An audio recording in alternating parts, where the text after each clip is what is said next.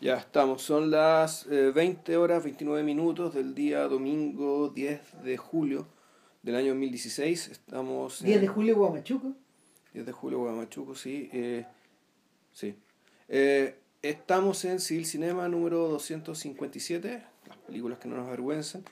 Y tal como fue advertido en el número anterior, en la edición anterior, hoy, hoy hablaremos de eh, Le Chacaron a la Pitié,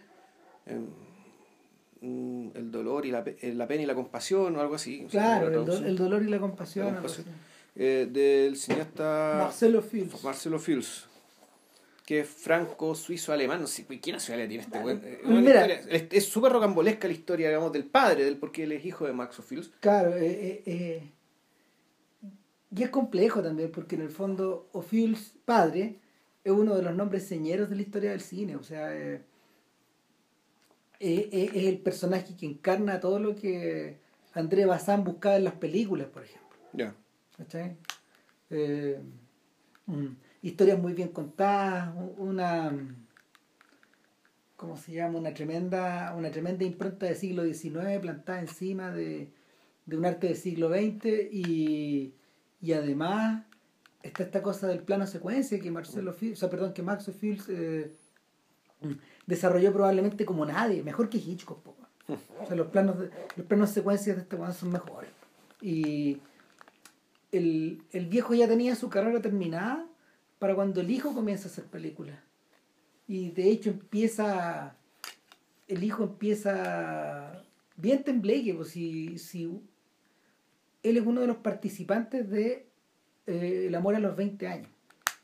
Esta, esta película de episodios donde Truffaut, eh, era Truffaut, Ufils, Rossellini, hijo, y alguien más, un par más, y, y habían varios, a ver, habían varios hijos de Meteo. Ya. Claro, y, y, y la película hoy día es recordada por, por ser la segunda, porque incluye la segunda El segundo Duanel, de, digamos, claro. de Antoine Duanel, pero del resto no, No pasó nada. digamos. no, pero eh, mira, quizás algún día, quizás algún día haya que hacer un podcast de, de los filmes omnibus, como les dicen los, como les decían los franceses. El film omnibus que Sí, Bocacho 70, Hay bueno. Estos otros de la, la, estos otros, plus belle coquerie du monde, la, estos otros los cuentos de Poe. Rogopar.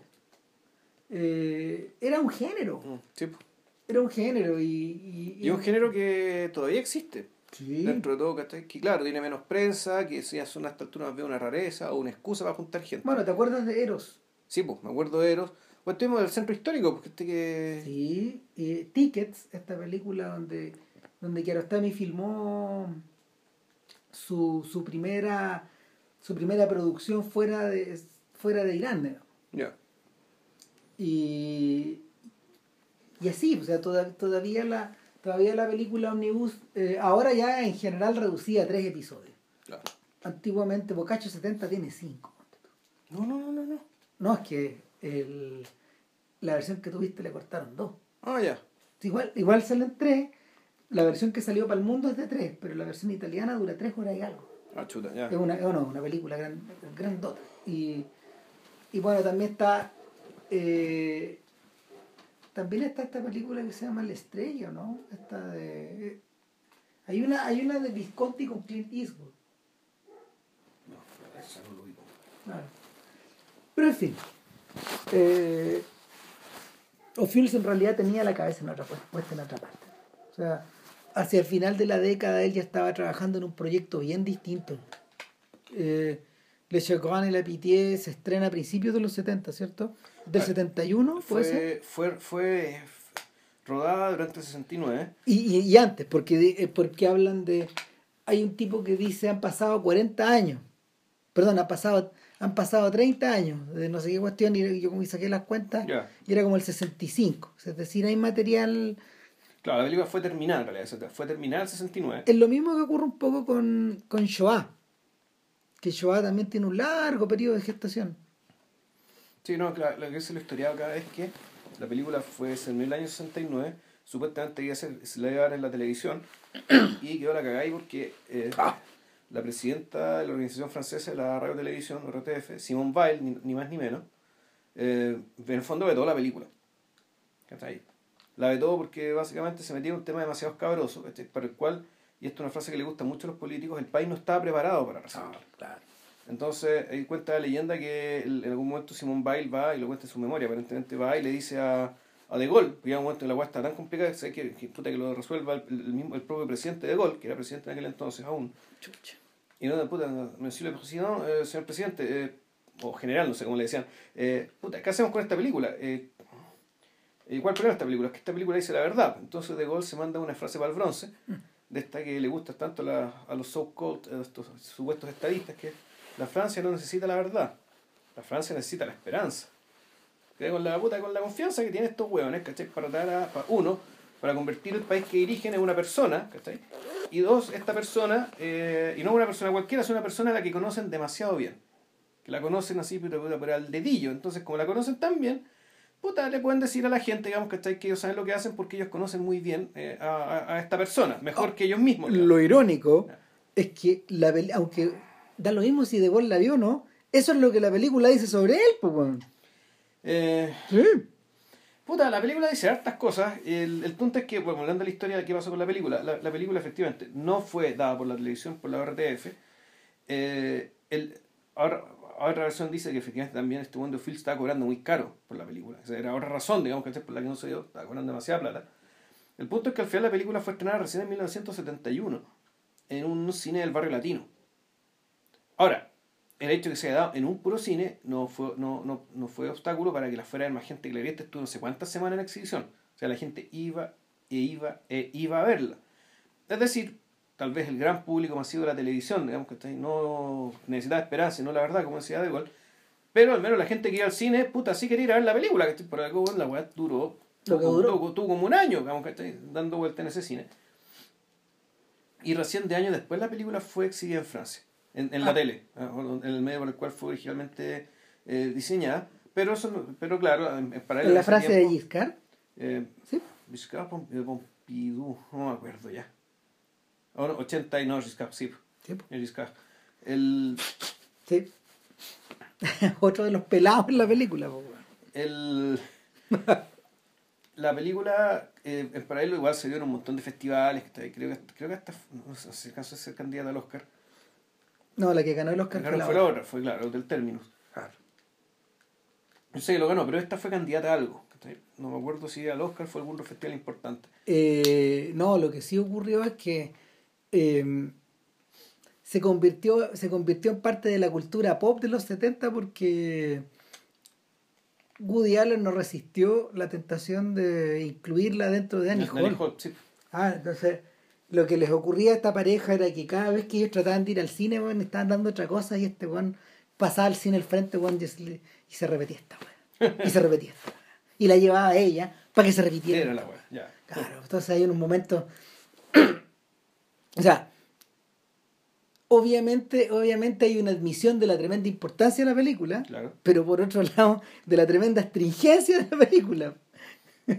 no te están de acuerdo, pero por lo menos se, por lo menos lo echaba a la talla, porque decía, puta, en vez de estar viendo un drama de un, un drama de Berman, una de estas películas tardías de feliz, estos weones entrando a ver esta weá y, y es como para latillarse, pues, O sea, puta, aparte de una película dura cuatro horas. Sí. No, sí, sí. Bueno, Hotel Terminus no lo hace mucho más, mejor, pues, dura, dura un poquito más incluso. O sea, son cuatro horas de fondo de, de cierta autoflagelación nacional, pues, sí. Pero bueno, mira, para estos efectos, para estos efectos, eh, hay cierto tipo. A ver, esta película entra dentro de la categoría que tiene ciertos documentales de, primero que nada, temas de importancia nacional, claro. tratados en larga duración y en blanco y negro. ¿Cachai? O, o apelando a muchos registros de la época sí. y a cabezas parlantes. Eh, en este caso, eh, y yo creo que lo vamos a mencionar más de alguna vez en el, en el podcast, obviamente eso involucra a Shoah, involucra la batalla de Chile, sí. involucra... La batalla de Chile está por ahí nomás, porque... Sí, está por ahí nomás, pero, claro, pero algo le debe. O sea, le debe la batalla de Chile también... Involucra la hora de los hornos, antes de que se me olvide. Sí. Sí. Y también, claro, el, el, el, tema este, el contrapunto entre lo que dicen las cabezas parlantes y lo que te dicen lo, y lo que te dicen los registros Lo de registro de la era. Los registros de época, digamos, y los testimonios más fieles. Entonces hay un tema como de. Hay un, hay un diálogo, reafirmación, desmentido, ¿cachai? De, en el fondo, de construcción. Eh, de una construcción de una verdad que después está en duda, pero que después es reafirmada, que después vuelta, eh, vuelta, vuelta, vuelta, vuelta, vuelta, a poner en duda. ¿Cachai? Lo que claro, es lo más pro, es lo más, es la forma más, vía, una forma respetuosa y rigurosa, ¿cachai? De, de periodos realmente complicados donde eh, mucha gente tiene interés en mentir o cosas tan traumáticas donde la gente básicamente se inventó su propia verdad, ¿cachai? Para poder sobrellevarla. Y cagaste. Eh, ahora, lo que ocurre, por ejemplo, en el contraste con La Hora de los Hornos y La Batalla de Chile, que son dos películas que están conectadas, eh, es que ambas contienen registros de la época grabadas en torno a, un desarrollo de un periodo, en torno a un periodo. Y en el fondo... igual están, están filmadas en presente, por decirlo así, sí, y pero, del pasado. Pero son post-mortem. Claro, un post-mortem, pero más o menos reciente además. Claro. Eh, ahora, en el, en el caso, en el caso de la en el caso de la batalla de Chile, igual reviendo algunos, algunas secuencias recientes, me queda más claro que nunca que, que en cualquier caso este, este más que un filme, entre paréntesis, la batalla de Chile, algún día va a ser podcast, pero no todavía.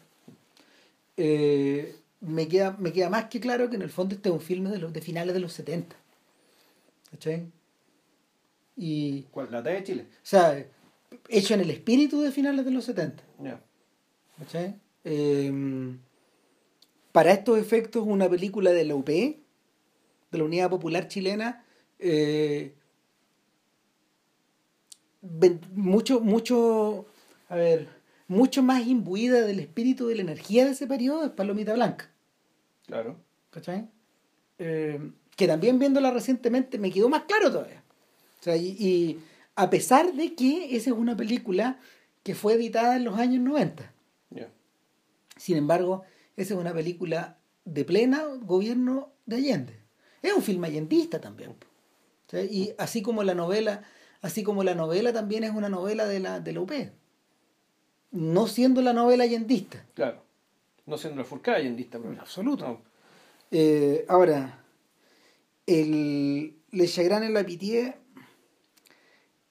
eh, sí en ese sentido tiene más en común con Choa. Porque, porque ambos examinan, ambos examinan con una buena distancia en el tiempo eh, con una buena distancia en el tiempo cierto hecho, cierto, cierto hecho que, que, que, a lo largo de la película se va conociendo mejor y mejor y mejor y vas, y vas profundizando y, y te vas metiendo ahí. En el caso de la batalla de Chile y de la hora de los hornos, hay ciertos diagnósticos que están realizados, pero pero la película la película no ambas películas no poseen tal nivel tal niveles de certidumbre tales niveles de certidumbre ¿cachai? No, no hay.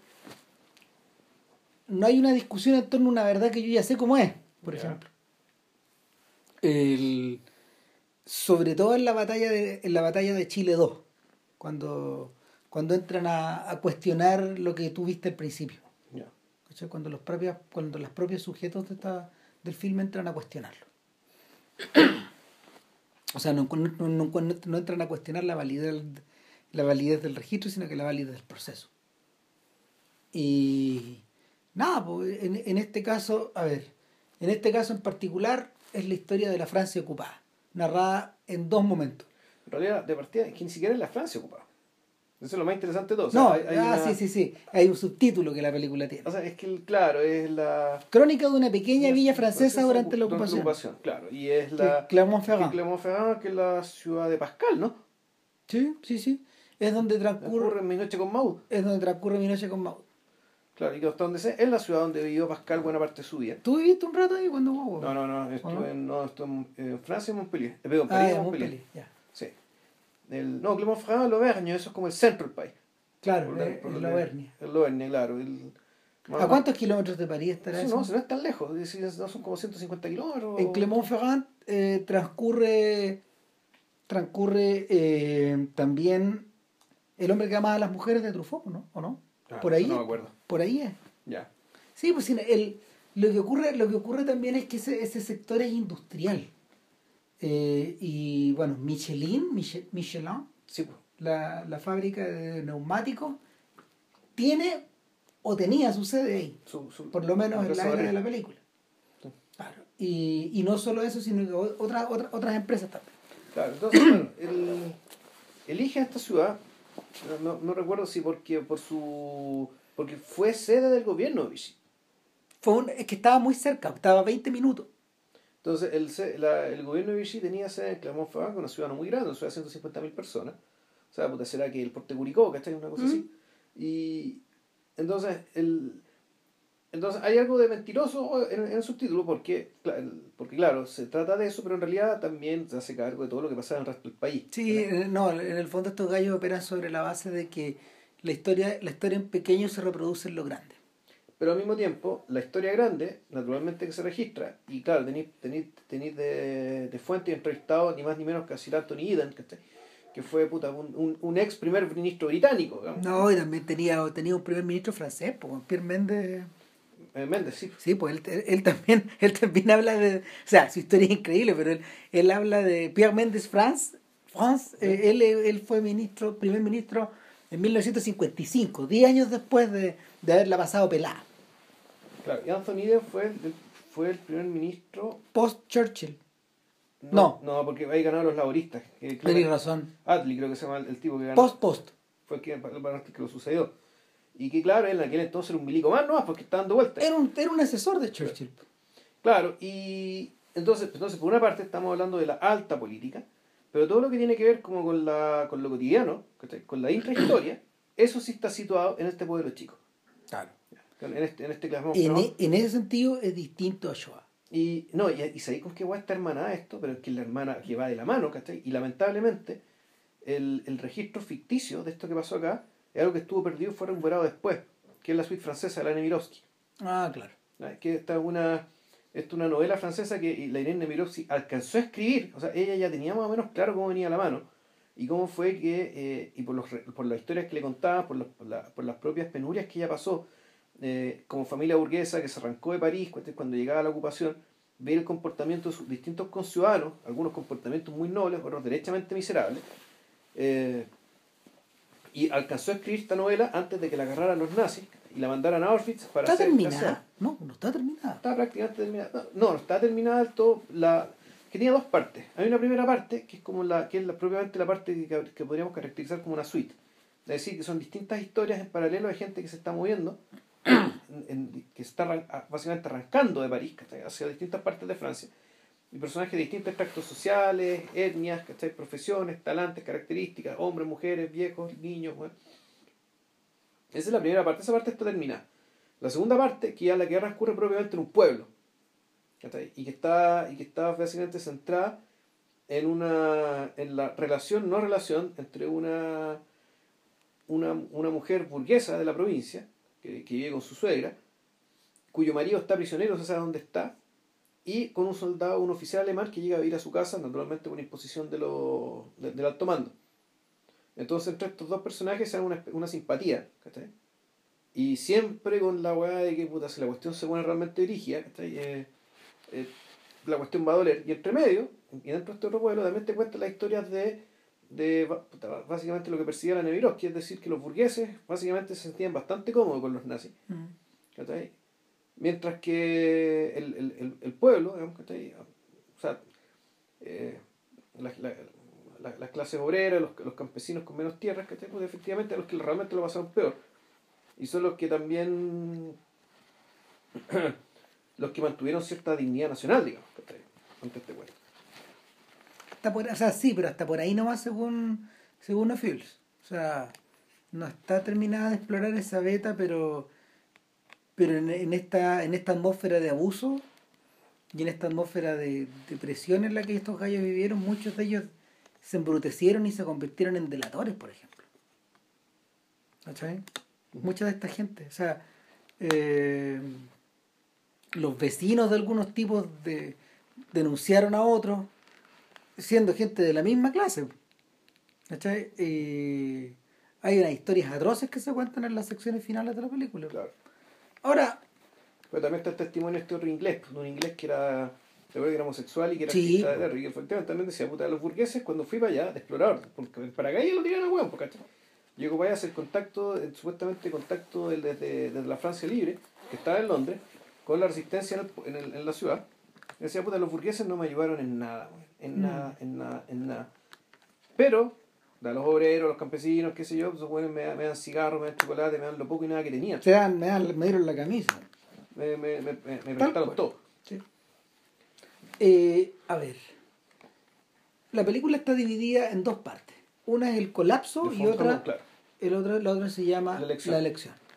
¿Cachai? Y el colapso en el fondo está centrado en todo el proceso que lleva a la caída de, a la, o sea, a la, mm, a la, a la rápida derrota francesa en el frente. Duraron un mes, Sí. más o menos peleando. Ahora, menos que los, un poquito más que los polacos. Claro. Claro, y luego al establecimiento del gobierno de Vichy, con los distintos personajes como, claro. como encargados de esa articulación. Eh, eh, y el- en la segunda parte, en la segunda parte está dominada por la vida bajo el gobierno de Vichy y por la acción de la resistencia. Y por la descripción en el fondo de, de cómo la resistencia operaba y, y del tipo de, del tipo de personas que, que pertenecían a ella, etc. El, por lo general, los entrevistados en ambas secciones son los mismos. Sí. Aparte de, aparte de Iden y aparte de, aparte de Méndez Franz, eh, aparece, aparece un señor bastante, o sea, un señor bastante conocido de uno de los fundadores de Liberación, Sí. ¿cachai? Eh, aparte, aparece también eh, aparece también el yerno, el yerno De Pierre Laval. de Pierre Laval, Que era el primer ministro del gobierno de Vichy. El Claro. presidente del mariscal Pétain, Pierre Laval era el primer ministro. eh, exacto, que es el segundo, eh, fue el segundo primer ministro de Vichy. Ya. eh, se lo impusieron a, a Peta. El, o tuvo dos periodos, ponte tú. En el primero, en el primero Peta lo eligió y en el segundo se lo imponen, una cosa así. Eh, otro o lo- hay alemanes entrevistados. El, Hay oficiales y soldados rasos. hay, hay tres alemanes, eh, cuatro en realidad. Está el señor Townsend, que con él empieza la película, que, que la- las cámaras de Fields y su equipo, que, que posee más de un entrevistador, porque había dos personas, uno era claramente Fields Claro. Y el otro, el otro era otro señor. No Andrew Harris. ¿Andrew Harris? Andrew Harris. Ya, probablemente el tipo que, el tipo que hablaba alemán. Eh, y no, pues, a, a- Townsend, lo- a Townsend, que era un oficial, que era el oficial que estuvo a cargo del, del regimiento en del regimiento en Clermont-Ferrand, lo pilla en el día del matrimonio de su hija. De su hija, y este claro. está, pero como pavo real. Entonces lo está pasando la raja y habla de todo. ¿no? Y con los hijos frente. Y con las hijas. y- El hijo es un milico. Este weón luce su, luce su, sus- sus condecoraciones, ¿no? sus cruces de hierro, varias. Hacia el final de la película le preguntan, ¿y qué significa esa otra? No, esa, esa es, esta que está aquí es por haber sido leal al gobierno hasta su caída. Ah, mire, Ah, el gallo. Eh, está este tipo que en realidad él está bastante, él está bastante satisfecho de la pega que hizo en, en el, en el regimiento. Hay otro señor que era, que era un sujeto de la SS, no, miento, de la Wehrmacht, que, que ese, Importante diferencia. que no, sí, absolutamente importante. Y ese gallo, ese gallo, ese gallo expresa sentimientos mucho más encontrados. Es el tipo que dice, eh, Menos mal que no weón. Si hubiéramos ganado, ahora yo estaría, bueno, en algún lugar de África o de Asia, weón. ¿cachai? ah no, pero ese es como el, ese es como el soldado. Claro.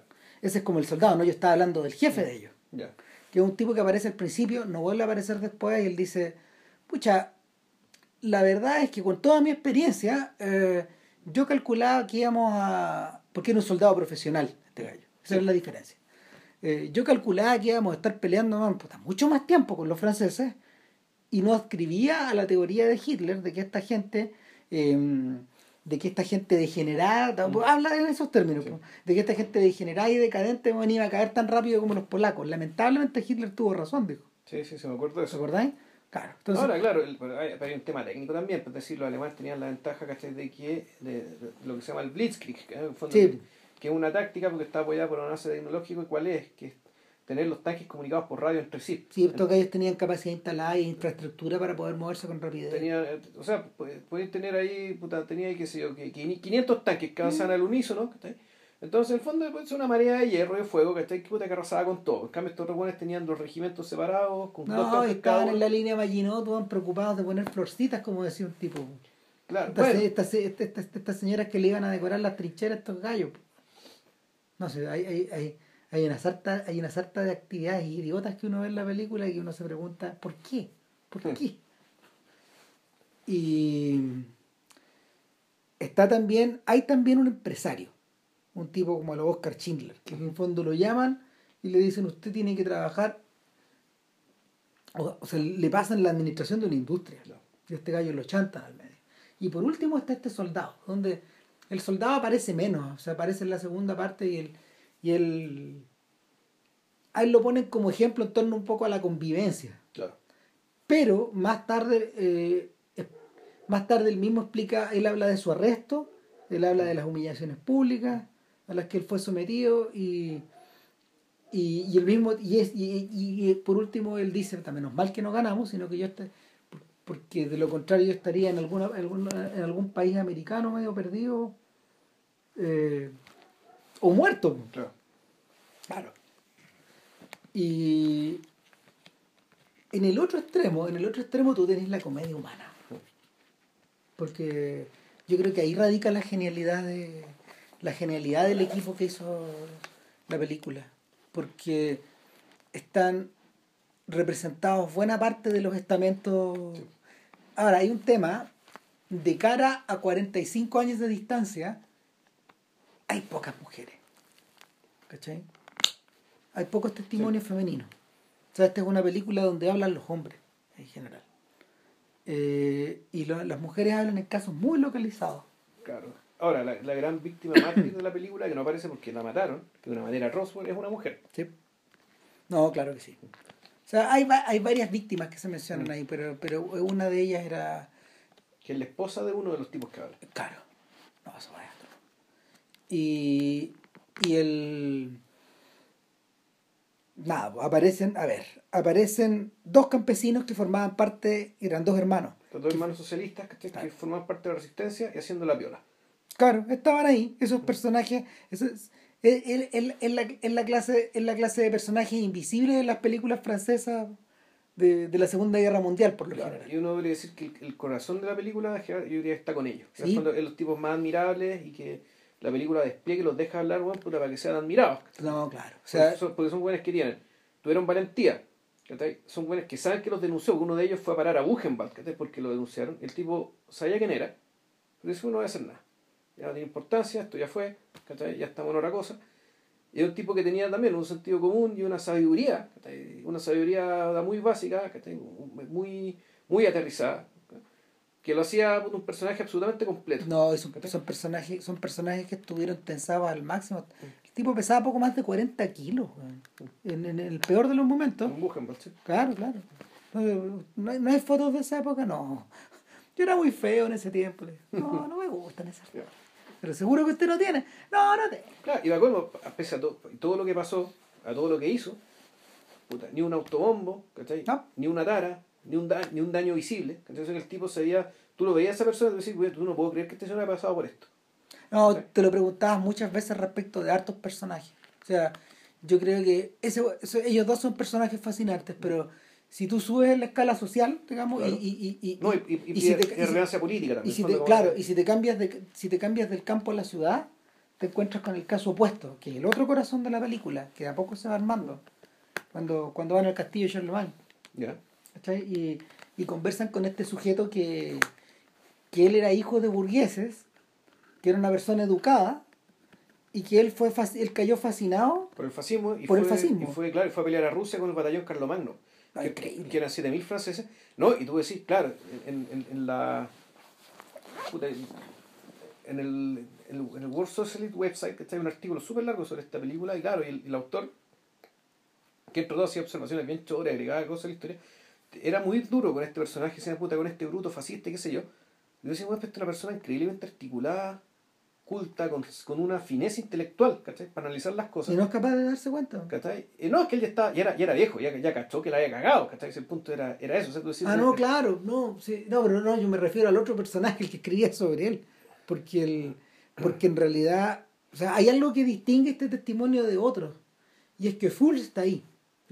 ¿Cachai? Está ahí todo el rato con él. Claro, sí, es un caso como el de Albert Speer, ¿cachai? Porque, porque lo que está viendo Fools es un igual, pues, sí. sí. eso es lo que pasa, ¿cachai? Claro, es como Albert Speer. Albert Speer es el arquitecto de los nazis, que es uno de los buenos más cultos y refinados de Europa. Puta, del siglo XX, lo que quieras. Un, un, personaje fascinante, cultísimo, bla, interesante, y el weón cayó redondito. Cayeron, claro. Pero redondito, redondito, redondito. Se la, se la tragó toda. Se la tragó toda, y, y, esas manifestaciones en Nuremberg, ¿cachai? Con todo ese... El, bueno, el, el, creador de ese espacio es Albert Speer. De hecho, él se comió, él se comió Nuremberg, se comió 10 años, creo. Mm. Y, y, nosotros lo conocimos, bueno, porque, porque el periodismo, la verdad, que nos hicimos sí. la entrevista que le hizo, le hizo Playboy al personaje. Ahora, Entonces, este personaje, Cristian Lamancière, la Roncière, una cosa, un nombre aristocrático, digamos, eh, decís, bueno, puta. Diciendo que, claro, Speer por lo menos puede tener la excusa de que conoció a Hitler, ¿cachai? Claro. Y que Hitler tenía, pero, tenía un encanto personal. Pero este tipo, pero este tipo que también tiene la edad de básicamente. Sí en 1934 él tenía, no, miento, claro, en el 34, en febrero del 34, de hecho, cuando hablan del tema del Frente Popular, que, es un tema que, que, un tema que incluso Romer vuelve a tocar en Triple Agente, de pasada, lo raspa.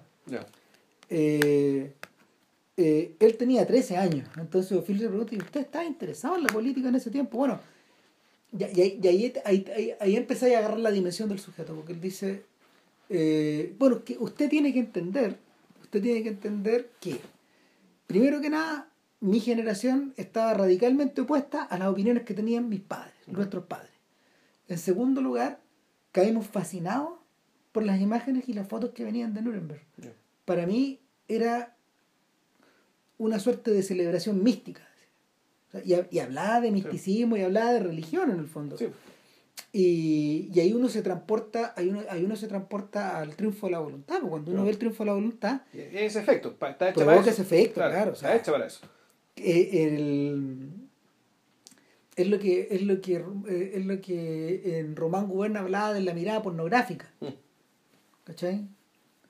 Y, y el y claro, pues en este caso, en este caso eh, está, está logrado perfecto. Entonces el tipo explica evidentemente, evidentemente, caí fascinado por la religión del fascismo, y él lo habla, él lo explica y todo. Bueno, me imagino que usted ha cambiado de opinión. O sea, el tipo dice, bueno, un poco. No, mucho. Claro, y, y, y el Ophiuls lo filma, lo filma en este castillo, mientras hay un sujeto que está, eh, un, un, señor, un señor francés que está en alemán, con una, una, una, una buena cantidad de turistas alemanes dándose paseando por este castillo donde, lo, donde los Hohenhauser, ¿cómo se llaman? Hohenzollern. Hohenzollern, perdón. Eh, esta, esta, esta dinastía francesa. No, los Hohenzollern eran prusianos. Esta, esta, esta dinastía prusiana vivió mucho tiempo, ¿cachai? Y ellos están visitando este lugar. De hecho, y, ahí, y en ese contexto se da, y en una de las mazmorras donde están, donde están una, una buena cantidad de, una buena cantidad de, mm, ¿cómo se llama? de de yelmos y de trajes de trajes medievales. Claro, tienen, este, tienen esta conversación. Y. Claro, da la impresión de que efectivamente este personaje es un personaje que realmente está, pero. atávico. Realmente un personaje de otra época. Sí, sí, claro. Con valores de otra época, digamos, y que, y que en su. Y que, entonces, un personaje con valores de otra época, criado en otra época, que en su desesperación, que está puta, se metió, que el fascismo un poco como, como esperanza restauradora de, de, lo antiguo, cosa que también es una falacia. Pero bueno, él lo creyó así. No, claro que sí. O sea, y de, de hecho te habla, te un poco de, de un romanticismo que en general, de un, de un, o sea, de un sentimiento romántico, o de una visión romántica, evidentemente distorsionada, que, que, se, que se repitió no solo ahí, sino que en muchos lados. Tú tienes huellas de eso en Suecia, hay huellas de eso en Italia, hay huellas de eso. Hasta. Rabaut cayó en eso. Está claro. Eh, mira, si lo transporta. Northampton, sí, pues están hablando como no, claro, no, que, todo, que, que... No sé, Sacha Guitry. Yeah. Bueno, refinado, pues. Eh, Selim, po. Selim. Claro, bueno, pero este Juan llegó, Selim llegó por el otro camino en todo caso. ¿Cachai? Llegó desde el anarquismo, sí. Absoluto. Del anarquismo del lumpen. Claro, claro. Entonces, eh, el fenómeno, el fenómeno es mucho más complejo, pero en este caso, claro, el, el tipo explica, el tipo explica que, o sea, con un poco de vergüenza también, y yo creo que la- ellos empezaron a sentirla, empezaron a sentirla cuando, cuando él, él va, eh, eh, su grupo va y pide audiencia con PT. Y con Laval, y, se- y la- ambos se niegan a recibirlo. Y como un acto de rebeldía, estos buenos llegan y parten hacia el este. Claro. Y, y partir hacia el este es ir a matarse. Sí, pues. Sobrevivieron 700 personas. Eran 7000, uno cada 10. ¿sí? Y en el invierno, y, y en el fondo los nazis los ocuparon para cerrarles el paso a los rusos, mientras ellos huían. Y la, y la huida que, y la huida que ve, y la, y- y la huida que, que, que, que ellos, que ellos eh, observan, eh, está, está en un, e- este, hace eco con la huida que observa otro personaje importante en la película, que es un señor que, que, que fue partisano y que, que probablemente también es otro de los personajes admirables, que, que de hecho habla con toda su familia alrededor. Hay que leer un médico y que él, él es que le da el nombre a la película, de hecho. Claro. Cosa, él, él al principio dice, pero durante todo este, durante toda, durante todo este periodo yo sentí una mezcla de dolor y compasión que no Claro. puedo explicar. O sea, y, y que fue permanente en mí. Y no, ese personaje es impresionante. Es impresionante porque, porque en realidad, eh, por todas las características que él posee, él debería haber apoyado a Bichipo. Sí. ¿cachai? Pertenecía precisamente a la clase de persona que no tenía apuros económicos, eh, Instruido. que era instruido eh, y que... Él ya era médico, estaba estudiando medicina, no recuerdo bien. No, ya era médico. Ya era médico y tenía los hijos chicos. Por lo menos los mayores, porque son varios, son, creo. son como siete niños. Él siete- explicaba, claro, y, y el, o sea, era una, era una persona que era una persona que no estaba que no estaba en peligro y sin embargo él se mete y hasta el cocote en el Claro. peligro. Y, y bueno, las imágenes las imágenes que cuenta son dantescas, pero pero lo eh, eh, al, al centro al centro de este- al centro de su, de su experiencia está este estupor de, en el fondo de ver desatado de ver desatado eh, en distintas direcciones eh, y con una con una rapidez sorprendente eh, odios raciales envidias traiciones doble- actitudes dobleces que es una cuestión yo creo que de la que él nunca se recuperó pareciera y sin embargo, y sin embargo en la película él tiene súper claro cuáles son sus horizontes éticos. Sí. O sea, de hecho, él es el personaje que de alguna manera es el faro ahí, junto con Pierre Méndez. O sea, eh, es muy fascinante el mosaico, porque el problema está él, él, los dos hermanos socialistas, los que hablamos al principio, claro, Sí. son los personajes que en fondo tú, tú decís, yo les creo todo lo que digan. Sí, claro. Lo interesante es que el, el aristócrata del que hablamos también tiene que creerle todo lo que él diga, por eso se detienen tanto tiempo en él, ¿cachai? Porque, Sí. porque él, es de los, él, es de, él es de la parte de los vencidos, ¿cachai?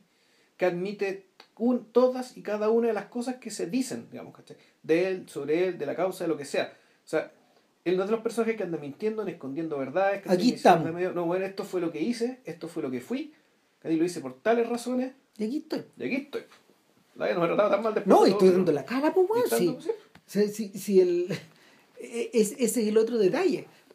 el, mira, viendo esta cuestión, yo me, viendo el testigo, escuchando el testimonio de él, yo me recordaba de los documentales que se hicieron en los distintos canales abiertos para los 30 años del golpe. No. Eh, yo no estoy seguro si eh, el tenor de esos documentales volvería a repetirse hoy, de cara a los 40 o 45 cuando correspondan, ¿cachai? Sobre todo por la manera en que se le consultó a los militares involucrados en las acciones, en las acciones de guerra. Según ellos, ¿cachai? Ujú. que, que, que iniciaron. Eh, el guar- guardo, guardo especial, guardo especial recuerdo de, de este especial del 13, del- de, de- de Canal 13, donde en el fondo entrevistaban una buena parte de estos gallos. Y ellos describían su ellos describían sus operaciones, lo describían con, no sé, po, se- señores muy, muy mayores algunos. no sé si estarán procesados algunos estos días, ¿cachai? Y, es, y esa es la vuelta, o sea, en, en este lapso de 12 años esa tortilla dio un par de vueltas más. Y por un lado se sobrecoció también. ¿Cachai? Y hay cosas que son inaceptables. O sea, y, y, y, que, y que en ese momento, en ese momento todavía, todavía pasan con la agua. Y nada, o sea, es, eh, transportándome hacia allá, me, dije, en realidad, hay ciertas cosas que en realidad ya no, no, no, no, sobre todo, mira, sobre todo, sobre todo de cara, porque precisamente esos 30 años se generaron en el marco del nunca más, de Cheire. ¿Cachai? Que, que no sé, para los que escuchen el podcast después, eh, después de esta semana o después de un mes más, no sé, eh, esta es la semana en que Cheire fue detenido. Fue detenido por su participación. Pero eh, fue, está, fue procesado, no, no ha sido condenado, está procesado. No, está, está no, no está formalizado todavía. Ya. No, no, lo detuvieron Ya. Eso es lo que yo entiendo. Ahora, lo, lo que sí pasa es que este tipo en el fondo está, en calidad de testigo, pero al mismo tiempo de encubridor, de inculpado en una de las aristas del de, eh, caso Caravana de la Muerte. Y, y, y, además eh, el caso Leiderman, que, eh, ellos son, son otra operación. que viene de antes. Que son de antes, exacto. Que viene de antes. Y, y, y por ahí lo agarran. Pero el, el, punto es que esto, esto no solo salpica, esto no solo salpica a Cheire, no solo salpica al ejército, sino que salpica al legado, del, al legado de, de Ricardo Lagos. Que era presidente cuando pasó esto. Claro. Que negoció esto con Cheire. Pues imagínate que Ricardo Lagos se velando en Radio Pudahuel por el tema. Sí. Pudahuel. Pero en fin, eh, el, el punto es que el punto es que si lo traspases, si lo, tras, si lo traslada si te, si, si, si te trasladas a esta época, al, al, a 1942, 1945, de cara, de cara al 69, que es cuando, cuando transcurre esto, tampoco, no habían pasado tampoco 30 años. Tenían los 30 y pocos. Estábamos más, más, estábamos más o menos en el mismo periodo del tiempo. y, y, y en ese, en ese momento, en ese momento, bueno, ya no se habían ya no se habían hecho los no, se habían hecho ni los mea culpa ni nada pues hay que acordarse que sí pues que, que una situación esencialmente distinta sí pues.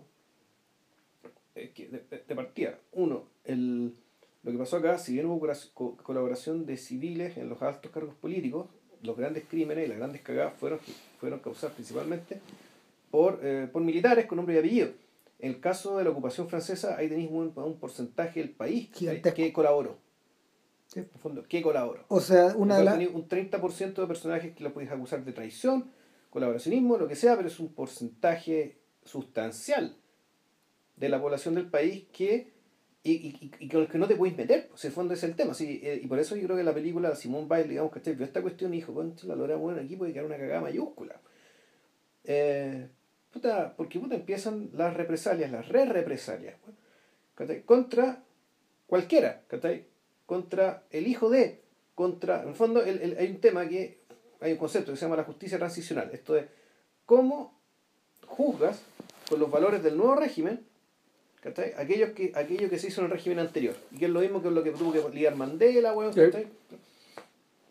pero claro, todo eso podría decir que eso opera cuando tenéis delitos tipificados, Y donde, y, donde son personas más o menos identificables, pertenecientes a ciertas instituciones identificables. Pero claro, ¿qué así con, con el treinta y tanto o 40% de la población que derechamente colaboró con los nazis? Y que se están haciendo los giros. Y que no puede, y, y, claro, con lo que no a procesarlo, no, no puede hacer nada. Sí, ese es el fondo del problema. O sea, tenéis que vivir y seguir viviendo con ellos. Eh, una, una mezcla de eso es lo que, una mezcla de eso y de lo que y de lo que vivimos nosotros es lo que le ocurre a los españoles, por ejemplo. Está el a todo esto, claro, pues él dice, eh, nuestro burgués que fue a pelear al este, pues, él dice, el gran suceso, el, gran suceso violento de mi adolescencia fue la, guerra, la, guerra civil española, donde yo me sentí violentado por muchas de las imágenes que nos llegaban. Claro. O sea, que era básicamente la imagen que echaba la propaganda para afuera. O sea, la idiotez que hicieron los republicanos, weón, ¿cachai? Profanar tumbas, weón, ¿cachai? Las tumbas de los curas, las monjas, weón. Ah, weá, po, Claro, crímenes. O sea, ni siquiera son crímenes, en fondo, es una profesión de una tumba, hay gente que está muerta, no está sufriendo, está faltando el respeto, digamos, a su, a su descanso, ¿cachai? Que claro, es un crimen menor respecto a andar matando gente, Puta, pero claro. sobre todo son provocaciones inútiles, weón. Y son excusas, ¿cachai? Para que, weón, puta, te, te caricaturicen como puto un salvaje, weón, ¿cachai? O, o lo que sea, son cosas que no sirven a nadie. Mm. ¿Y para qué sirvieron? Para que este, aristocr- este, este burguesito, bueno, este aristócrata, este aristócrata, bueno, se volviera nazi, weón. Claro. Puta. Él y muchos. Él y muchos- y 7000 weones que partieron, bueno, allá a morirse, ¿cachai? A, a, a Rusia. Eh, en, el, en el otro lado, ahora, en el otro lado de la, en el otro lado del río, eh, tienes en realidad los personajes que están mintiendo frente a la cámara. Algunos lo, o que están doblando la- o, o que están que están doblando sus testimonios, o sea, que, están- que están, los, los están torciendo, los están acomodando. Y lo interesante de eh, Le Chagrin la Pitié es que también están en los dos Sí. en los dos bandos estos personajes.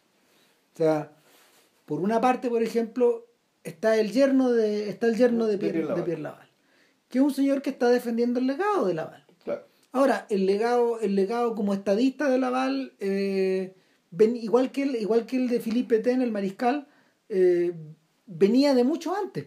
Su importancia pública, eh, o sea, e- eran, eran personajes realmente importantes en los 20 y en los 30. Eh, sobre todo el mariscal Pétain, que es el héroe de Verdún. Sí. Puta, ¿Qué equivalente habría, man? ¿Mm? ¿Qué equivalente habría en Chile, man? Yo creo porque aquí nosotros celebramos las derrotas. Puta verdad. man. Entonces, No, verdad. No, pero es como San Martino. ¿no? es como si hubiera sido, ¿no? El general Bulnes. pues. Puta, claro. Que fue a ganar allá a esta batalla. La, el, General Bulnes fue el que ganó la batalla contra la Confederación Perú-Boliviana. Sí, claro. 39. Sí, sí, sí. O sea, no solo, no es un so- gay, claro, no solo, no solo ganó la batalla, el weón se ganó la presidencia. Mm. Pero, pero el Petén lo tenía todo. Ahora, ¿qué es lo que no tenía de su lado? Estaba muy viejo. pero estaba muy viejo. Si él, él se convierte en presidente a los 84 años. Weón. Entonces, era un, era un personaje que, era un personaje que eh, en, en- en algún sentido, y aquí, no, hay uno, y aquí yo peco de ignorancia, digamos, pero eh, era un señor que ya no tenía na- nada que probar. po. Debería haber estado jubilado qué rato, probablemente ya lo estaba, si en el fondo lo ponen como lo ponen como cabeza de un gobierno títere. Claro. Y, y para estos efectos, eh, No, es como un, o sea, en realidad se lo ponen a él es porque básicamente tiene un prestigio y una credibilidad tal. total. De modo que la gente que cree en él va a creer en el régimen y efectivamente va a mantener las cosas tranquilas de modo tal que la guerra no se siga extendiendo hacia, ese lado- hacia, hacia- esa mitad del país.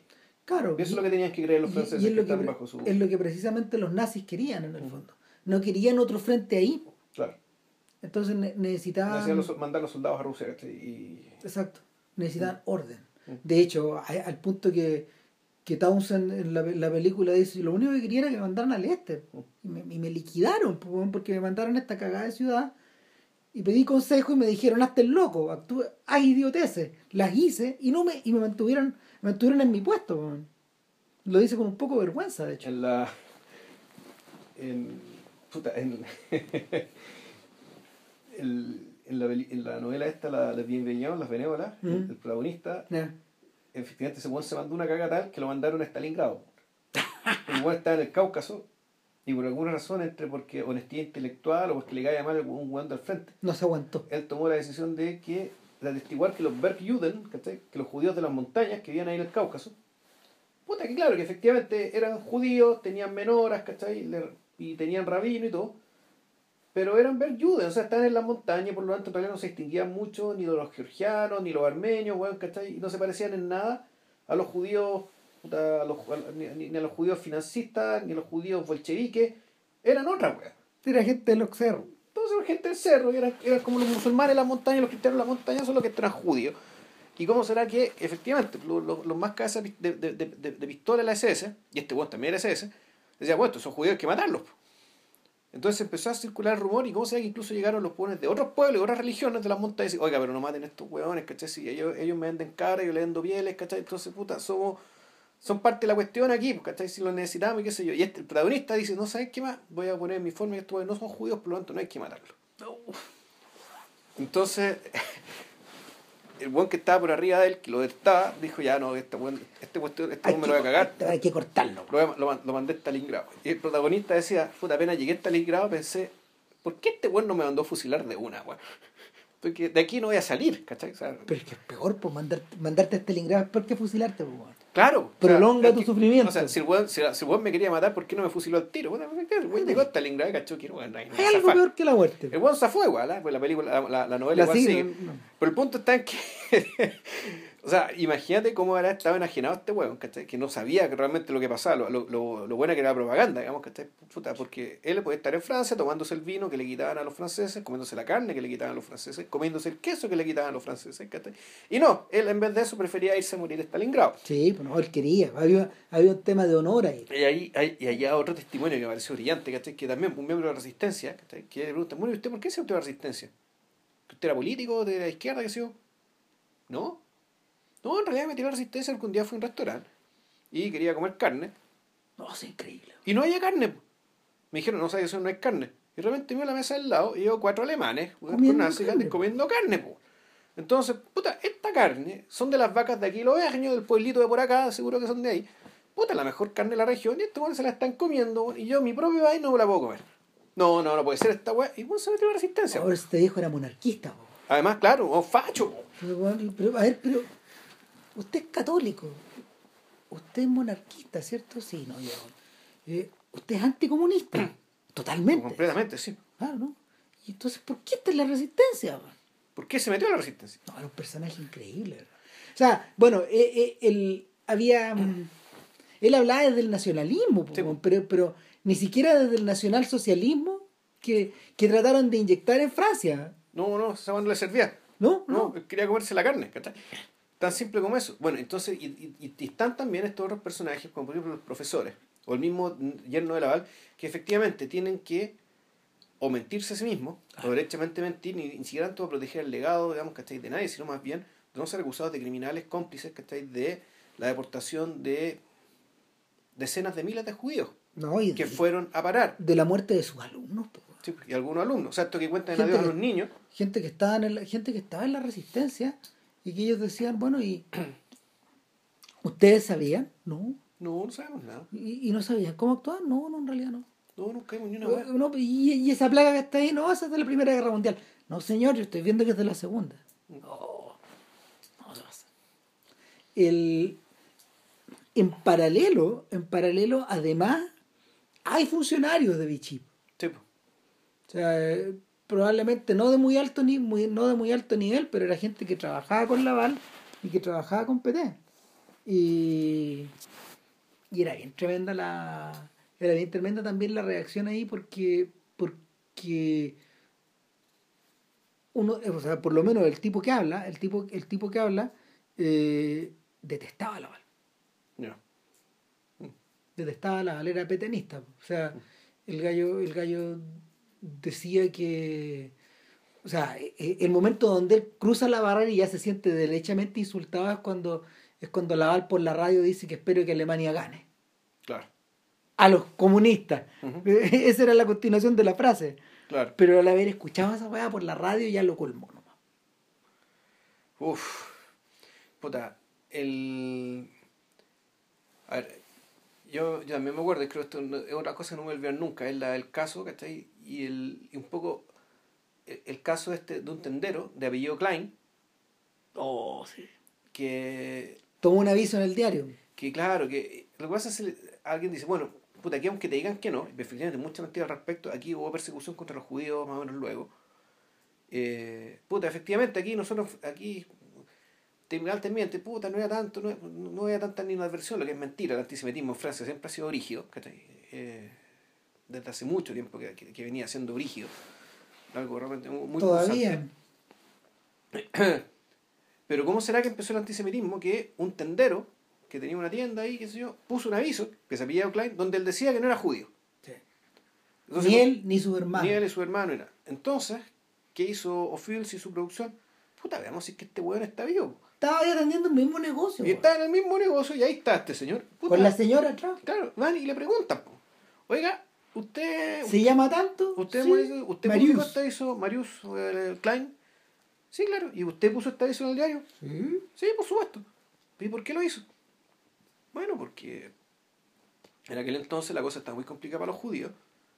Y, y si creían que yo era judío, puta, le iba a pasar pésimo. Así que tenía que hacer una aclaración que dijera que yo soy cristiano, que soy bautizado cristiano, que peleé en la guerra, que tú, ¿usted tiene algo contra los judíos? No, no, nunca tiene nada contra los judíos. Y fíjate que yo se- y, y me da la impresión de que la entrevista partió en un tono más o menos hostil. ¿Cachai? Y le preguntaban como con cierta puta así como con buen desprecio, ¿cachai?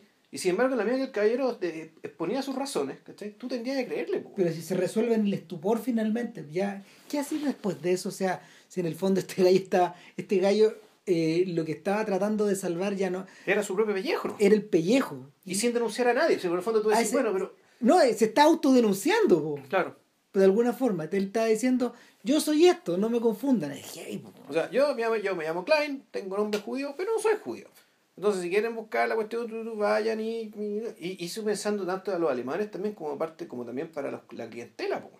Pero la clientela no iba a comprar una tienda judía. O sea, eh, no, y en parte, en parte lo más tremendo de esto es que lo te tienden a dejar claro acá que en realidad la pega, la pega de apresar al judío no ocurrió por cuenta del ejército alemán, el ejército alemán estaba en otras cosas. Sí. Fue los pocos franceses lo que hicieron. Fue la propia policía francesa la que la que realizó la que realizó todo, toda esta o sea la, la que realizó todos estos arrestos y después fue la propia policía francesa vaya ironía la que arrestó a los colaboracionistas weón. fue los mismos huevos weón. Eh, entonces el en esta en, en- en esta en, en esta suerte como de en esta suerte como de mar de incertidumbre en que la película en que la película va navegando hay momentos en que hay momentos en que eh, ya sea a través de los testimonios o ya sea a través de un no sé pues, de, un increíble archivo de un, de, un, increíble trabajo de archivo yo creo que en parte por eso la película es en blanco y negro para no no, no. No provocar distorsiones con el archivo al que permanentemente está volviendo Sí. Bueno, dice la diferencia con Choa también, po, sí pues, que Choa no usa material de archivo.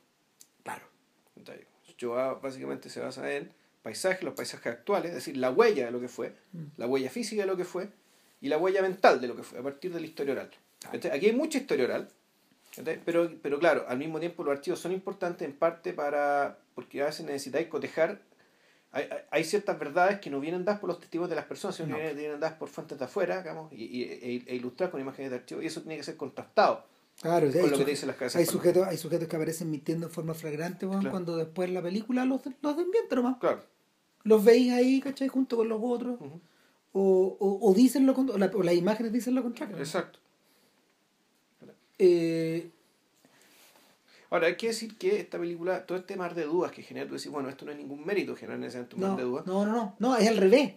Eh, eh, es como que la película se hace cargo de este mar de dudas y va generando certidumbre Claro, en este camino. eh, bueno, no, to- no todo se puede dil- dilucidar siempre, pero el punto No. cuál es? El punto es que el, el mar de dudas, en el fondo, el, el efecto de esta pluralidad de voces, en el fondo lo que quiere es, lo que, para lo que existe es para revertir un mito que se ha instalado desde la Francia libre, Eh, ¿cachai? que básicamente eh, el pueblo francés como un todo resistió contra los contra, contra los, contra los nazis. Exactamente. Y que- Y a, ese, a ese punto había que llegar. Claro, entonces, y, pero la película fue hecha para decir que esa es una mentira horrenda, digamos, del porte de la Francia, del hexágono mismo, digamos, de la Francia misma. O sea, eh, Y que todas estas particularidades, todos estos tipos de historias que estamos contando son un poco como la delgada línea roja, de otra manera, es decir, que cada uno vivió su propia guerra. Que efectivamente hubo gente que se pudo organizar, que dio la pelea. Desde, la, desde la derecha, desde la izquierda, que se unieron incluso, juntaron, Claro. participaron en el ejército de las sombras, que se mantenía en contacto allí con Londres. o sea, la Sí. ambiviolen- y las ambivalencias de estos sujetos metidos hasta el cogote en estas historias a veces es grande. Por tal caso de Gaspar. Ya. ¿cachai? Que, que Gaspar es un personaje que estaba lleno de. que tiene el pecho hinchado, digamos, porque nadie puede llegar y decirle. eh, Gaspar, para estos efectos, es el, jefe de la resistencia en. Sí. Es el sujeto más creíble de esa era. Y el que, el que manejaba esto como. está como un ejército. Entonces, hay testimonios que hablan de. hay testimonios que hablan del liderazgo de Gaspar. Gaspar se da un paseo weón, por Clermont-Ferrand y dice aquí, aquí y acá. Y acá, no sé, pues acá fue- fueron nuestras primeras víctimas.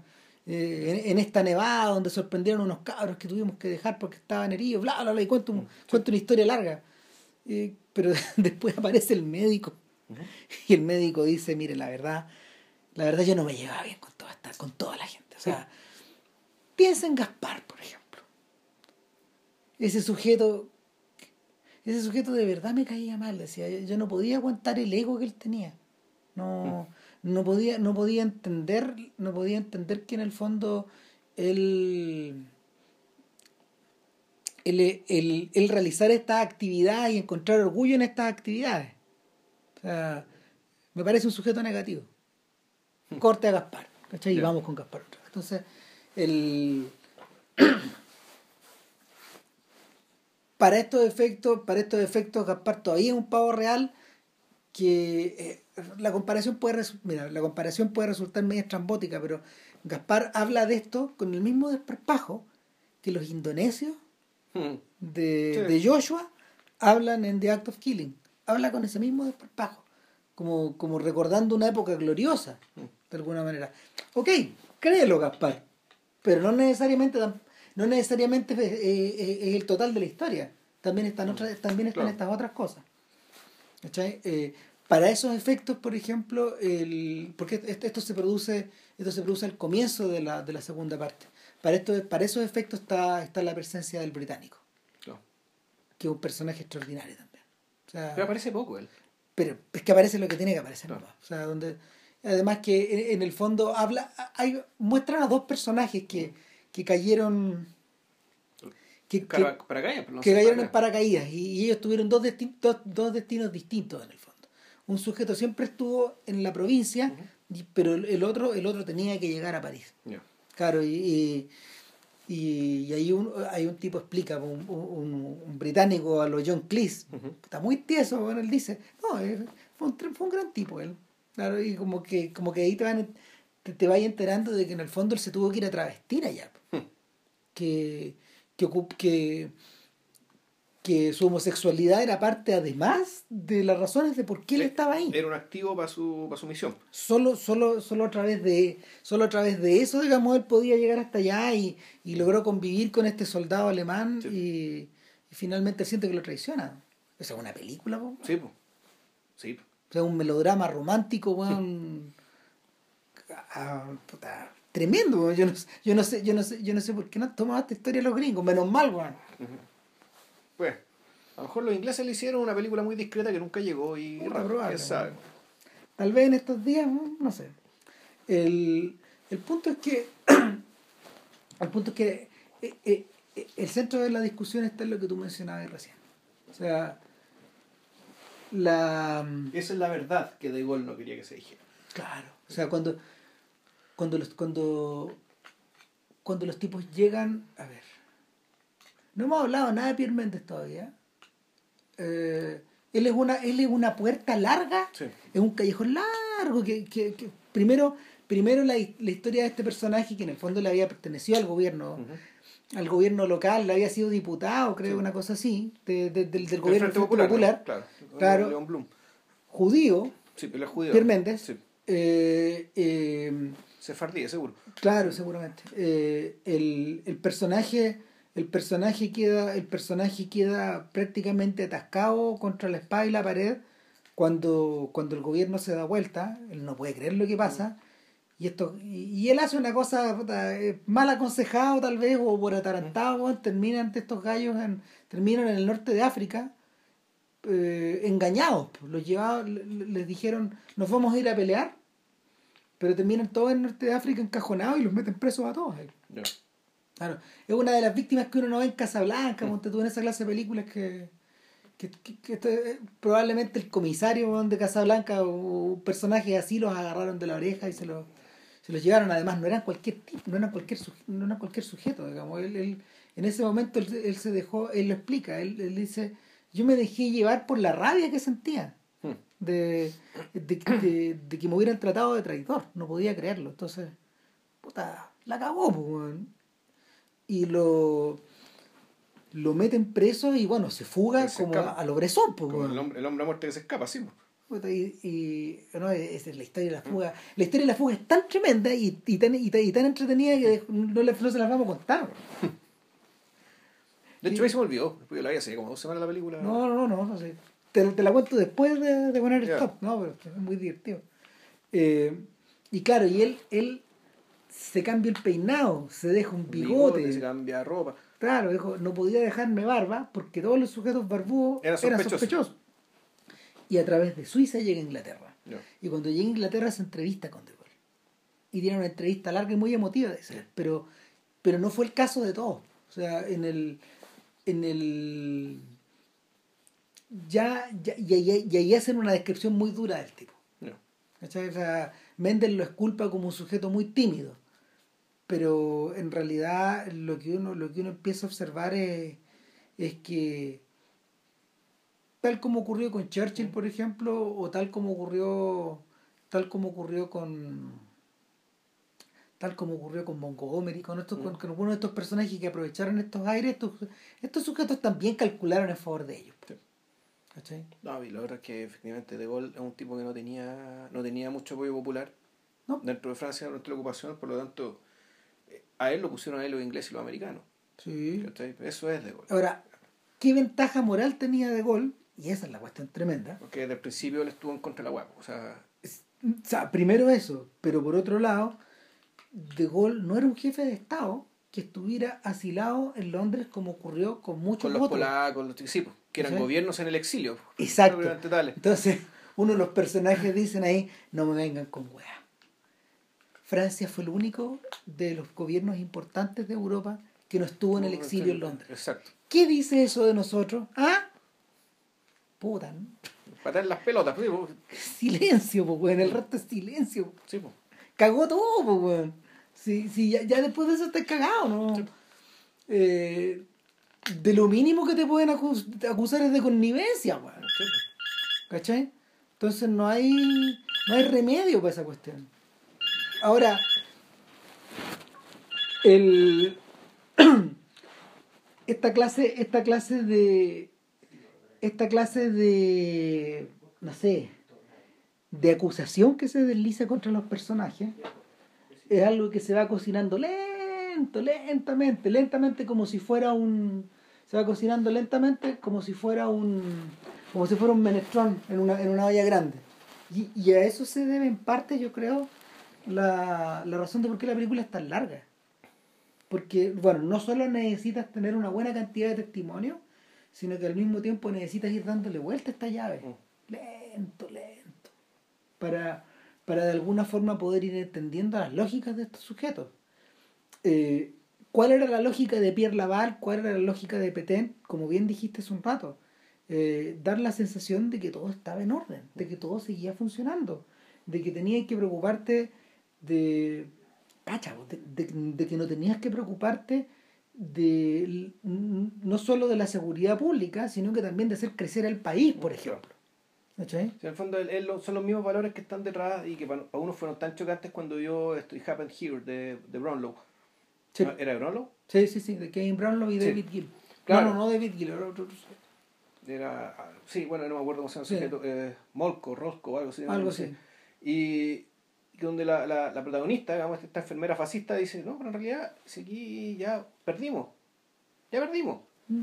Por lo tanto, y lo peor que puede pasar ahora, ¿cachai? Ya pasó, y por lo tanto ahora tenemos que volver a vivir en paz, seguir adelante, ¿cachai? Ahora será bajo, bajo el gobierno de otras personas, pero la vida tiene que seguir y tenemos que seguir viviendo.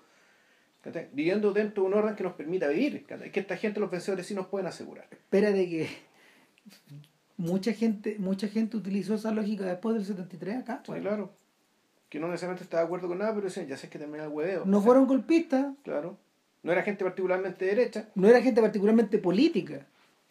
O sea, bueno, eh, eh, pero en el fondo, claro, el, mo- el modo de pensar es ese, en el fondo es el modo de pensar facho. Es decir, Sí, sí, sin duda, Igual pero- te, trae cualquier sapo que estáis con tal de ya poder levantar temprano en la mañana, partir a la pega, volver, ¿cachai? Y, y si y si están torturando gente, te hacía el hueón, ¿cachai? Sí, en el fondo eso es aceptar eso, ¿cachai? O sea, aceptar, a- aceptar el orden, ¿cachai? A En la- cambio de en un la- montón de cosas que tú no vas a ver. Es la gente, es la gente que 10 años después, en plenos cacerolazos, los toma por sorpresa eso. Ujú. ¿Cachai? Esa gente. No los que estaban esperando que las cosas empezaran y no los que animaron que empezaran. Claro. O sea, fi- finalmente eso es lo que eso es lo que pasa. O sea, cuando ya cuando ya se cumple un plazo cuando se cumple un plazo largo y no perentorio, digamos, y, y tú no, no has entrado en ese nivel de enajenación. O sea, claro, en, en ese sentido hay gente que como no tiene, no tiene necesariamente afinidad ideológica ni, ni- y, y tampoco algunos, algunos desarrollan afinidad, cierta afinidad o gratitud af- afectiva hacia el régimen, pero otros no, pues, o sea, otros en la medida que tú le diste la bienvenida porque trajo orden, pero la medida que el gobierno no es capaz de mantener ese orden, le da la espalda a ese gobierno. ¿Cachai? Sí. Porque oye, lo que tiene que es el orden. ¿cachai? Entonces si este gobierno no es capaz de darte orden, bueno, le da la espalda y que venga otro. Ah, Que asegure ese orden. que asegure ese orden. ¿cachai? Claro. Entonces, el- de alguna forma eso queda medio claro hacia el final de la película cuando cuando cuando se aborda por fin el tema de que qué se hizo con los colaboracionistas o con los pocos colaboracionistas que pagaron por todos los otros. Con los que cayeron, claro. O sea, los más, los más, claro, ¿cuáles son los, los colaboracionistas más, más obvios? Eran las mujeres que salieron con los nazis. Claro. Que se emparejaron con los nazis, que se acostaron con los nazis, que incluso tuvieron citas románticas con los nazis y no pasó nada. Y aún así cagaron. Sí, cabrón. Corte pelo, rabás. Claro. Ahora, ojo que la primera película que se hace cargo de esto, en realidad no es esta, sino que es Hiroshima fíjate. Sí. Hiroshima Munamur, pues son dos historias. Una de un tipo que es un, de un japonés, que está emparejada con una francesa que después tuve dando cuenta que su historia es esa. ¿cachai? Su historia la de haber sido ¿cachai? una de estas mujeres que fueron básicamente eh, vilipendiadas en su, eh, y humilladas en su país, escarnecidas ¿cachai? en su país. Claro. Por una, y eso, y, y eso es triste, en el fondo por una decisión de vida privada. el, en algunos casos tenido en algunos casos tenía eco más público pero de lo que te habla en realidad es que son chivos expiatorios. Sí, no, Claro, es lo más obvio, es lo no, más simple. espérate mujeres. Y mujeres, mujeres O sea, jóvenes. Eh, hay que tomar en cuenta lo que dijimos al principio del podcast. Esta es una película donde aparecen hombres. Sí, ¿dónde aparecen las mujeres? acá. Acá. el lo, lo, y lo y lo otro bueno te, te hablan te hablan obviamente de la gente que también no sé pues la gente que también la gente que cayó los sujetos que cayeron y que fueron fusilados se muestran fusilamientos Sí. en la película eh, habla un abogado el tipo que defiende a Pierre Méndez Claro. al principio oiga pero le- y le, di- le dice el entrevistador no, no estoy seguro Mm. si es Harry o, o Phillips. oiga pero usted también defendió usted también defendió a colaboracionistas pues".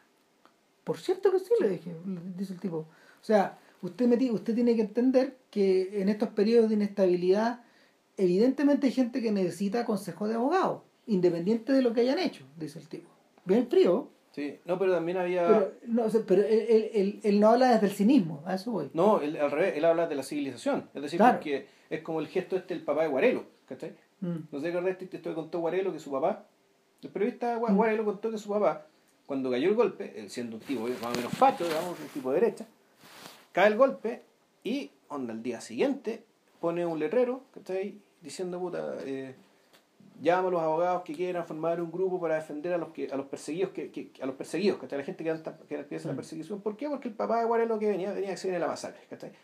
y esta gente no tiene nadie que los defienda.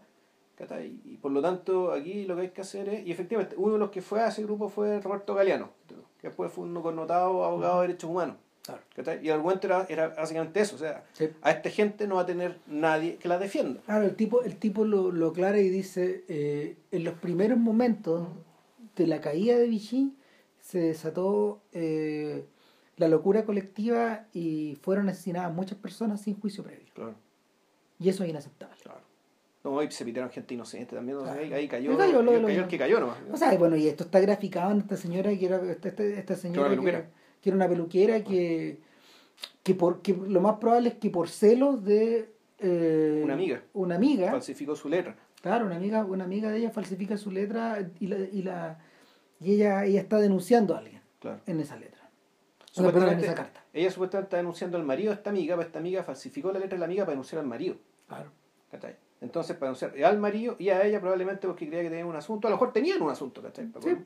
Vaya a saber. ¿Y esta ni ¿cuántos, ¿Cuántos años se comete, señor? ¿Como Eh, no. 6 años, 5 años, 10 años? ¿Cuánto? Una cosa así. 15. 15.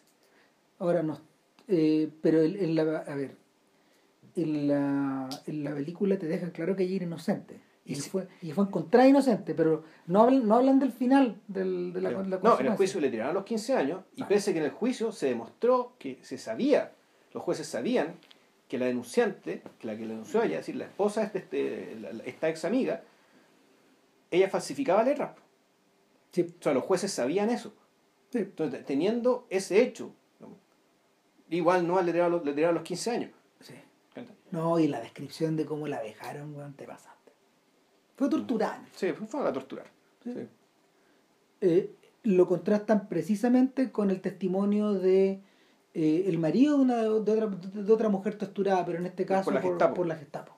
Y claro, y ahí te decían, ok, cuando la, cuando la Gestapo se metía, No, ahí, claro. era otra Era Ahí, la carnicería. Era guatón, guatón romo. No, era la guatón- nivel guatón romo, ¿cachai? Claro. Nivel esos conchas de su madre. Claro, sí. y y- la película solo roza ese horror en ese momento, nada más. Básicamente para, establecer bien las diferencias. Es decir, que claro, las torturas, las vejaciones de, de, de, de la pica popular fueron una cosa, ¿cachai? pero los profesionales eran otros. No, estos buenos se dedican- Y, y de hecho, claro, de hecho, para eso, O'Fields hace la otra película. Hotel Terminus, que es sobre Klaus Barbie. No, Es otra. yo eso no lo he visto. No, por ahí, por ahí, la- No, la- sí. Seguramente, no sé, si, si ameritaremos un podcast. O- también. o- otro podcast sobre eso. Pero el. La película te, tiene, te historió como termina, que termina además con una canción de Maurice Chevalier, donde la cuestión ya tú decís este Bueno, es que Chevalier suena toda la película. weón. Sí, pues. Son como tres o cuatro canciones. Suena porque, claro, Chevalier es un tipo que es, es acusado de colaboración flagrante, flagrante con los nazis, al punto de que el tipo, efectivamente, fue a, fue a- fue a- fue a cantar a Alemania durante la- el, el periodo de la ocupación. Y él desmiente esto diciendo, sí, bueno, fue a cantar a Alemania, pero no fue a cantar para el público alemán, sino que fue a cantar para entretener a los prisioneros franceses que estaban en los campos alemanes. No. En el campo donde yo estuve prisionero. Ah, e- e- eso lo, eso lo aclara bien, porque el, el testimonio, el- el- a ver, lo que pasa es que para, estos efectos, para estos efectos, no sé, pues Chevalier es como Luis Miguel, pues no sé, o como Julio Iglesias, un ídolo europeo. sí. Y, Y americano. Y americano, claro. Eh, de hecho, es uno de los personajes importantes de, del cine de Lubitsch también. Y del cine clásico de Lubitsch. Y, y claro, pues, Chevalier aparece diciendo, eh, lo primero que tengo que desmentir es que es mi colaboracionismo, pero también tengo que entrar a desmentir, bueno, pero también me ha tocado desmentir otras cosas, porque me mataron muchas veces. Me mataron por la espalda, me mataron por el frente, me mataron en un accidente. Eh, y claro, y después, después el tipo explica en el fondo que ni siquiera un tipo como él se había podido librar de esta de, de los rumores, de los rumores que corrieron en torno a, a su viaje a Alemania. Claro, y, y- y en el, el- los datos duros, claro, los datos duros demuestran que este tipo fue muchas veces cortejado por los alemanes, accedió a, a tocar en Alemania para los prisioneros del campo donde él estuvo preso en la Primera Guerra. Mundial. Y, y lo hizo a cambio de 10 prisioneros Ya. que se trajo de vuelta. Esa es la. Ahora, lo dice con cara de Maurice Chevalier, Claro. porque muerto, o sea, entre, entre como muerto de la risa, pero al mismo tiempo como dejándote claro que, que, que el show debe seguir. Sí, no, bueno, que además yo, yo creo que hay, hay un tema de dobles y triples reinterpretaciones respecto a qué significó colaborar o qué significó, si colaborar es lo mismo que tratar de llevar una vida más o menos normal bajo el régimen nuevo. Es decir, al- en, en la película Argumento creo que si mal no recuerdo se hacen ciertas alusiones a que la vida en París, digamos, una vez que termina, termina la, Puta. la- la- la conquista, termina la invasión. Esto era súper bien, pues. Y- pero había, había dos. El tipo dice: había dos París. Estaba, estaba el de la gente pobre, que estaba aterrada porque no podía. Méndez dice: está, este, era, era gente que era gente que si, tu, si, si a tu zapato si se le hacía un hoyo, no había dónde conseguir otro. Claro, donde conseguir cuero, ¿cachai? Para arreglar el Y, zapato. y tenías que mamarte el hoyo del zapato en el invierno. Envolvértelo en un diario, pueden hacer cualquier huevo. Y así era, su- así era tu vida. Mm. Y por otro lado están los sujetos que seguían viviendo igual o mejor que antes. Claro, en el fondo son los buenos que más o menos orbitaban alrededor de los conquistadores, que eran los que tenían la plata. Claro, y que los, tenían y los los- recursos y que tenían que entretenerlos, y- tenían que y- los- y los que orbitaban en torno al hueveo también. O sea, Claro, entonces tú decís, puta, ta- eh, ¿qué ¿qué fue de Piaf en esa época? ¿Qué fue de.? Yo sé que Charles René, de Charles René se decía que lo que usaban de una de colaboracionismo, por lo menos, como hacerse el hueón, ¿cachai? Bueno, a Tati lo acusaron de hacerse el hueón también. Eh, de Guitry ya hablamos, porque Guitry para estos efectos era. Guitry un hombre, era, era un, un, hombre renacentista, o sea, era un comediante, músico, dramaturgo. Es un poco. Eh, a ver, no era un vanguardista como Cocteau, pero las hacía todas, ¿cachai? Y claro, el, el cayó pesado no, su vida se destruyó. Y. Entonces, ¿cuál es el punto? El punto es que, por una parte, mira, aquí que está la cosa. Ya, una cosa es haber tenido connivencia con este conquistador. Claro. O por último, haberla pasado, haberla, haberla pasado menos pelada con este conquistador mientras la gente, bueno, puta, reventada de hambre y de frío. Claro, lo que le, eh, uno, de los, eh, uno de los casos es Henri Langlois, el director de la Cinemateca Francesa. Georges Franju, de la edad mm. pasada más o menos igual porque ambos eran huevones de izquierda, digamos, eh, y está por esta obsesión que tenían con la cineteca, mm. guardaban todo. Ellos estuvieron guardados al gran dictador en esa época. Eso, eso, eso es terrorismo para los alemanes. No, eso es motivo de fusilamiento sumario. Claro, imagínate. Así eh, Bueno, dentro, dentro, eso lo, comentamos en el podcast cuando hicimos el Sofón de Pajadí. Esa película era un poco que la, la la factura de esa película, el crisol de eso, donde hay buenas que actuaban, que actuaban, que eran de la resistencia activa, ¿cachai? Vi una en cambio, una de las actrices era amante de una oficial nazi, pues, la Arletí. Y se fue de pelada después también. ¿cachai? Y entonces, tení, el, lo que era ese crisol de Francia, bueno, estaba ahí. Pero el punto está que una cosa, ¿cachai? Es, ya, con, tenéis connivencia con el invasor, te acusan de eso. Pero cuando ya después te enteré de que el invasor, además, cometió uno de los crímenes contra la humanidad más grandes de toda la historia, como se hace una reinterpretación de esto, ¿me entendió? ¿no? O sea, en el fondo que el crimen es uno, ¿cachai? Pero el, el, este crimen en el fondo empieza a adquirir otras dimensiones, ¿cachai? Cuando se empieza a saber otras cosas de lo que estos buenos hicieron en otros lados. Hey, ¿con quién te anduviste codeando? Claro. ¿cachai? O sea, ah, sí. Mira con quién te acostaste. Entonces, te voy a hacer el buen con que no sabía y no sabía y no sabía, pero igual, puta, de una u otra manera, eres cómplice esta Tú le hiciste fácil la vida a estos hueones, tú la alivianaste, digamos, ¿cachai? La, eh, tú le ahorraste recursos a estos weones. En, la medida que tú le hiciste fácil la vida, tuvieron e, esa plata que esos recursos que en vez de gastar para reprimirte a ti, la gastaron para andar matando bueno, que estén mujeres, niños y ancianos que hacían, hacían menciones de los clubes nocturnos y de cómo mm. les fue re bien. Pues, o sea, evidente, evidente que eh, evidente que esas cosas fluían hacia allá nomás y el y la champaña, weón, y la champaña y el vinito, weón, y y las minas y los hueones y toda la hueá que se generó en torno a eso. En parte yo creo que por eso nuestro inglés estaba metido en ese mundo. ¿Cachai? Por eso, por eso tuvo que ir a meterse allá. Pero la forma de conocer tus hueones. Necesitaban estar encima. De, hecho, en la película también hay una parte en que te habla un dueño de un cine, pues. Y, y, y, la y, ese Inglorious Bastards así pum claro y claro se le enciende la se le enciende la lámpara a uno y claro el tipo dice mira a ver esa la gente no es huevona. Eh, la gente rápidamente, pasó poquito tiempo, en que se dieron cuenta de que las películas, las películas alemanas eran malas. Eran malas. Y era, y era pura propaganda. Y las películas francesas hechas dentro de ese marco también, eran, pura propaganda. Entonces muestran Le Juif Sus. Claro. Qué atrocidad. Entonces, tú te acordáis de las ocasiones en que, el que el cine se ha hecho cargo de cómo ha sido manipulado el cine, en estos casos. Está Inglourious Basterds, por un lado. Está esta película que hizo Trueba. Mm. Está con la, la Penélope Cruz. La de las mariposas.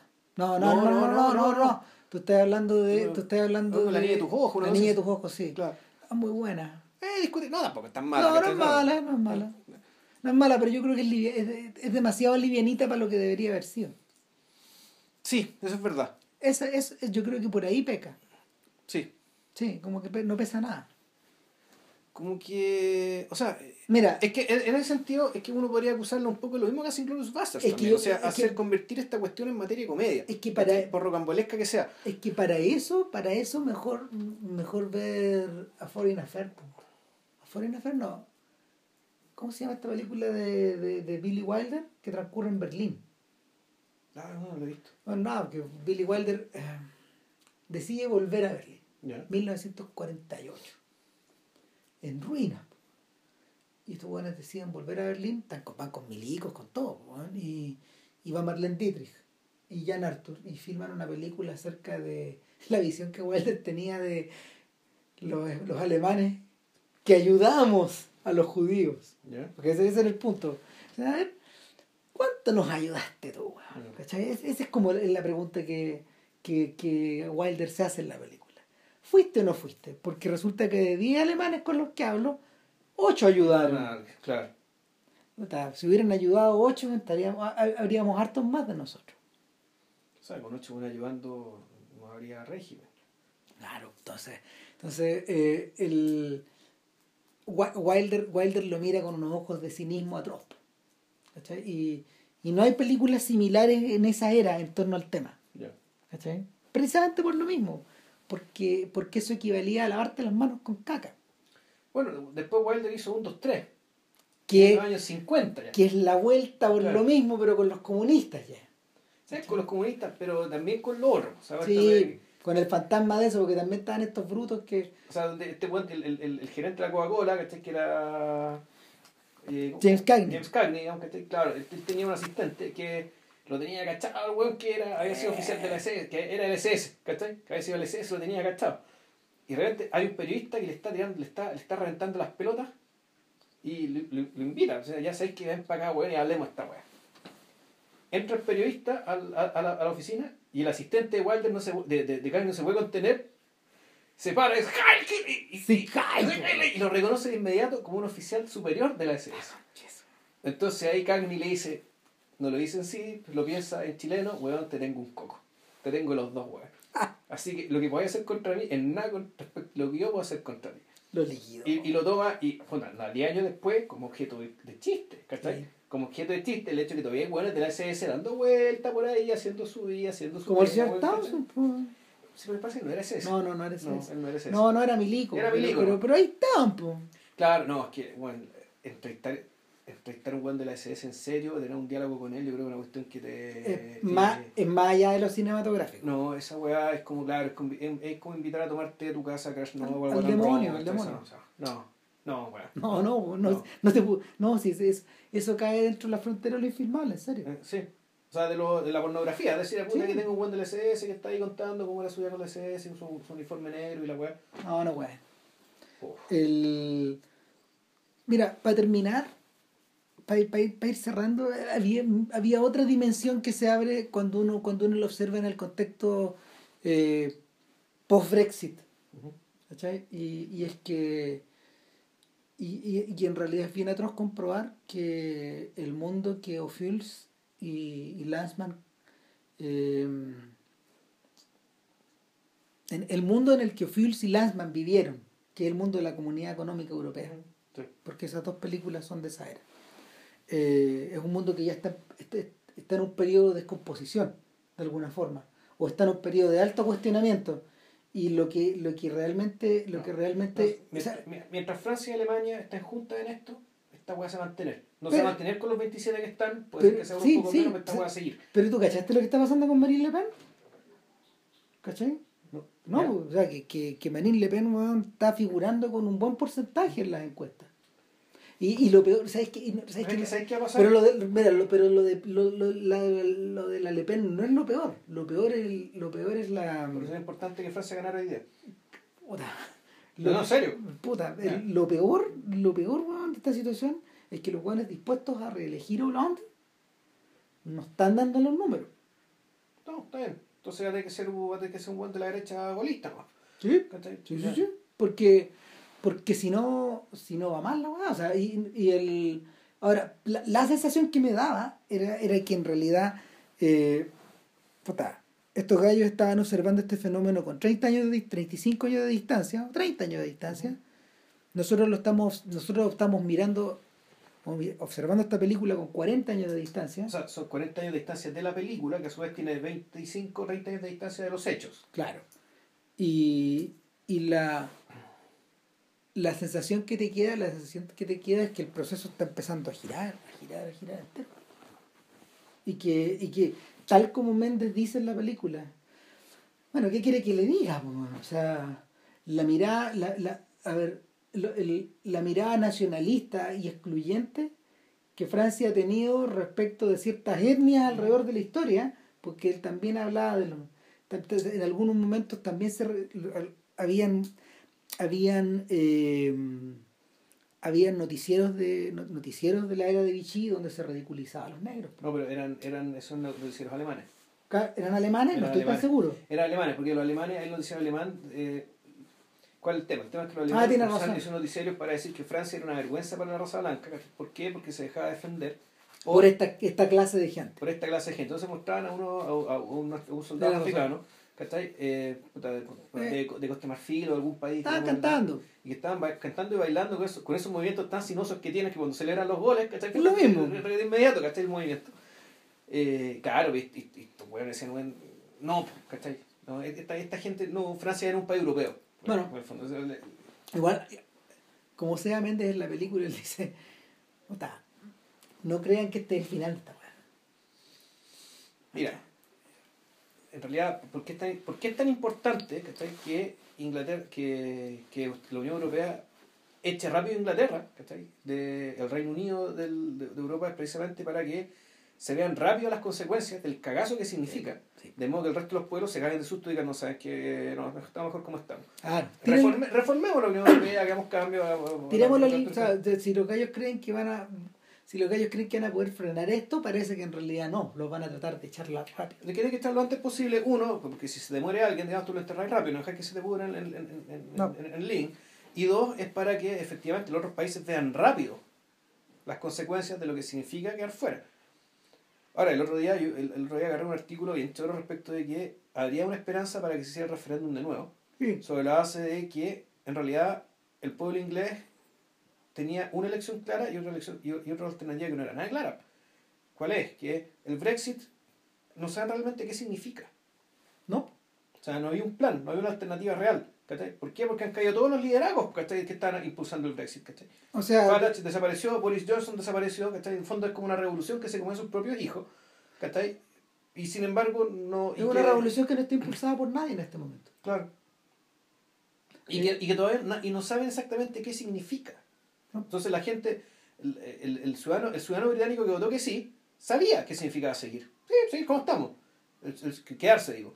Pero el ciudadano que votó por irse no está informado, de las consecuencias. No tenía alternativa. O sea, la, la, alternativa por la cual votó es una alternativa que no tiene, que no era clara. Por eso decía que en, en, en otros, en, otros, en otros plebiscitos tú, así, tú dices, apruebo que si eh, voto que sí significa esto y que voto que no significa esto otro.